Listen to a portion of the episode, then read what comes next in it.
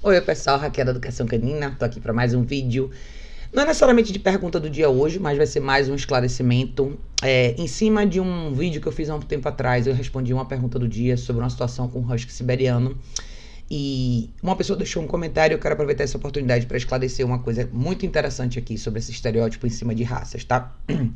Então, o comentário veio do Odiel, o Diel, ele disse aqui, é, ele falou nesse vídeo aqui, o Husky Siberiano que avançou no membro da família, esse é um vídeo antigo que eu fiz, ele falou ótimos ensinamentos os seus, mas não concordo que o Husky Siberiano é um cão agressivo. Eu tenho um muito amoroso, nunca rosnou para ninguém, nem para outros animais, conheço vários e são super dóceis e amigos, brincalhões e adoram correr. Eles não têm a menor é, vertigem de cão agressivo, pelo contrário, são super dóceis. Até fiquei surpreso em saber que essa cadela te, tinha sido agressiva, pois nunca tinha ouvido falar em agressividade num husky.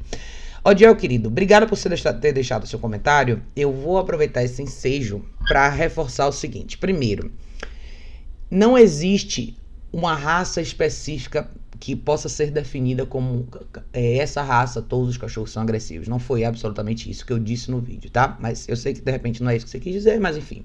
Só para esclarecer.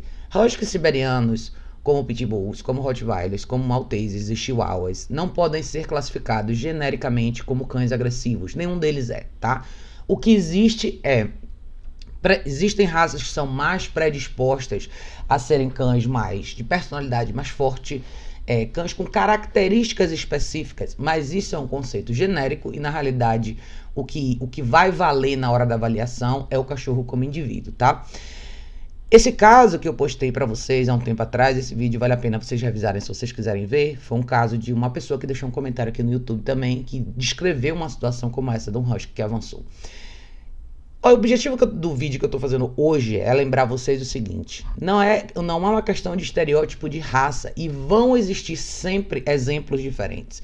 Como o Odiel descreveu que o husky dele é um cachorro super amoroso, ele conhece vários que são vão existir outro grupo de pessoas, vai existir um outro grupo de pessoas que vão dizer exatamente o contrário. Como, por exemplo, existe o estereótipo de que todo Golden é um cachorro super dócil, brincalhão e amoroso e é o melhor cão de família. É, eu conheço Goldens que são super agressivos, que são super reativos com pessoas, com, com outros cães que já avançaram e quase mataram outros cachorros. Eu conheço Golden que já matou outro cachorro.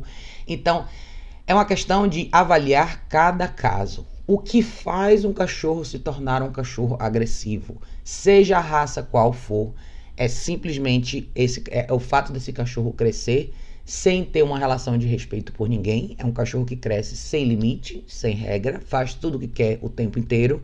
Eventualmente, em algum momento, ele vai avançar esse limite cada vez mais. E, de acordo com a personalidade dele, esse, essa bomba vai estourar em algum momento, tá? Eu gosto de fazer vídeos mostrando os comentários de vocês. Primeiro porque eu gosto dessa interação com, com essa galera do YouTube ou de, do Facebook, de onde vocês deixarem comentário, eu gosto bastante. Mas por outro lado, o meu canal serve para vocês verem a realidade. A, a, ideia da série Pergunta do Dia ou da, da, das lives que eu faço de perguntas e respostas é justamente para vocês verem o cenário real.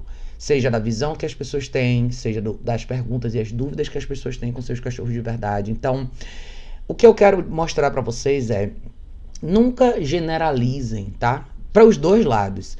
Você pode conhecer 10 cachorros de uma raça específica que são super dóceis, todos são similares e são brincalhões e são massa, e amanhã você conhecer um cachorro com um comportamento completamente diferente.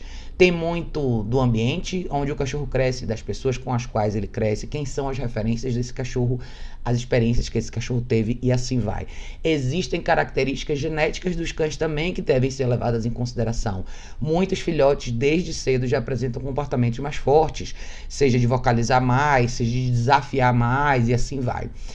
O grande lance quando a gente fala de cães de raças mais fortes, ou seja, eu estou falando de cães de porte maior, fisicamente mais capazes de, de, de causar um estrago, é que quando isso dá errado, isso tende a dar muito errado, tá? Por quê? Porque ninguém quer um husky, um cachorro bem grande, forte, indo para cima de você.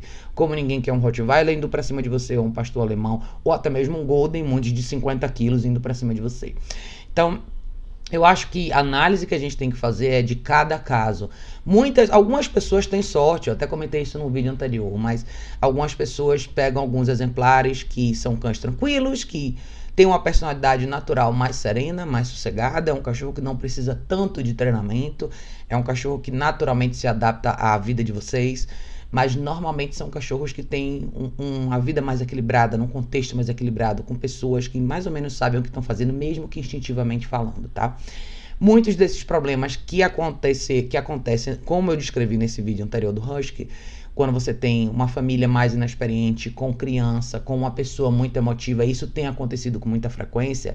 Muitas dessas famílias acabam escolhendo o filhote errado.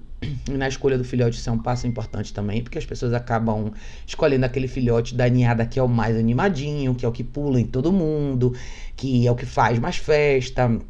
E muitas vezes esse é o filhote que vai ser o que mais vai te desafiar.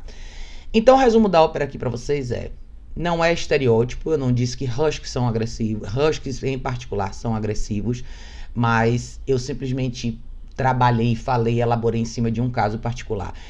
Huskies, chihuahuas, shih tzus, todos podem se tornar cães agressivos e todos podem se tornar cães maravilhosos. Tudo depende do que você faz com eles. Eu acho que esses vídeos que eu faço aqui e, e mostro para vocês perguntas e falo sobre casos de potencial agressividade, é porque eles acontecem. Eu simplesmente estou lendo para vocês o que as pessoas estão mostrando e eu estou dividindo com vocês essa experiência.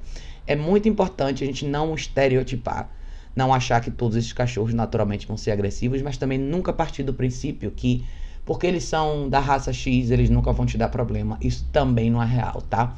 Todos os cachorros podem ir para um lado ou para o outro, tudo depende do que é feito com eles.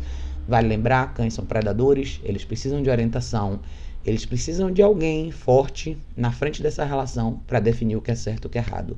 Sempre lembrem, tá, gente? Qualquer cachorro, seja da raça que for, você vai trazer para sua vida, para o seu mundo. Esse cachorro precisa que você mostre para ele o que funciona e o que não funciona aqui. Quando a gente falha, eventualmente eles vão resolver do jeito deles e o jeito deles nem sempre é o melhor jeito, tá? Então, é isso, eu queria só esclarecer esse ponto. Não, não estereotipem, tá? Sempre avaliem cada caso. Nunca partam do princípio que uma raça X vai ser super dócil e outra não. Sempre avaliem o indivíduo. E sempre avaliem o que vocês têm para colocar nessa relação. Cada um de vocês, tá? De novo, eu acho que o que quebra o que destrói muitas vezes a, a escolha certa e a, e a vida dos, com os cachorros é o nosso lado emocional. É a gente partir do princípio que vai dar tudo sempre dar certo. É a gente partir do princípio que todos os cachorros são os anjos e são maravilhosos e eles nunca vão errar e não é simples assim. Eu adoraria que fosse, mas não é. Simples assim só se você comprar um cachorrinho de pelúcia, tá? Todo o resto sempre vai ser um quebra-cabeça que você vai ter que trabalhar e reorganizar ao longo da sua vida, do dia que seu cachorro vem para sua casa até o dia dele morrer. Qualquer episódio desse pode acontecer um dia? Pode. Alguns são mais predispostos do que outros. Tudo depende das características do indivíduo, tá bom? Era isso, queria só deixar esse esclarecimento aqui para vocês. De novo, se vocês tiverem dúvida em relação a esse tema, eu sei que surge bastante. Vocês acham que raça X é melhor que raça Y? Vão ter pred... raças predispostas a algumas coisas, tá? Mas cada indivíduo é que vai definir, tá bom? Se tiverem dúvida, deixa aqui nos comentários. Principalmente a galera que está escolhendo cães novos agora, ou o pessoal que já teve experiência com cães assim. Deixa aqui, vamos desenrolar essa conversa. Eu acho legal a gente ouvir de todos vocês aqui, porque quanto mais opiniões diferentes, melhor que a gente vai conseguindo debater e pegar relatos de pessoas diferentes com cães diferentes, tá bom, pessoal? É isso aí. Beijo enorme. A gente se vê em breve no próximo vídeo.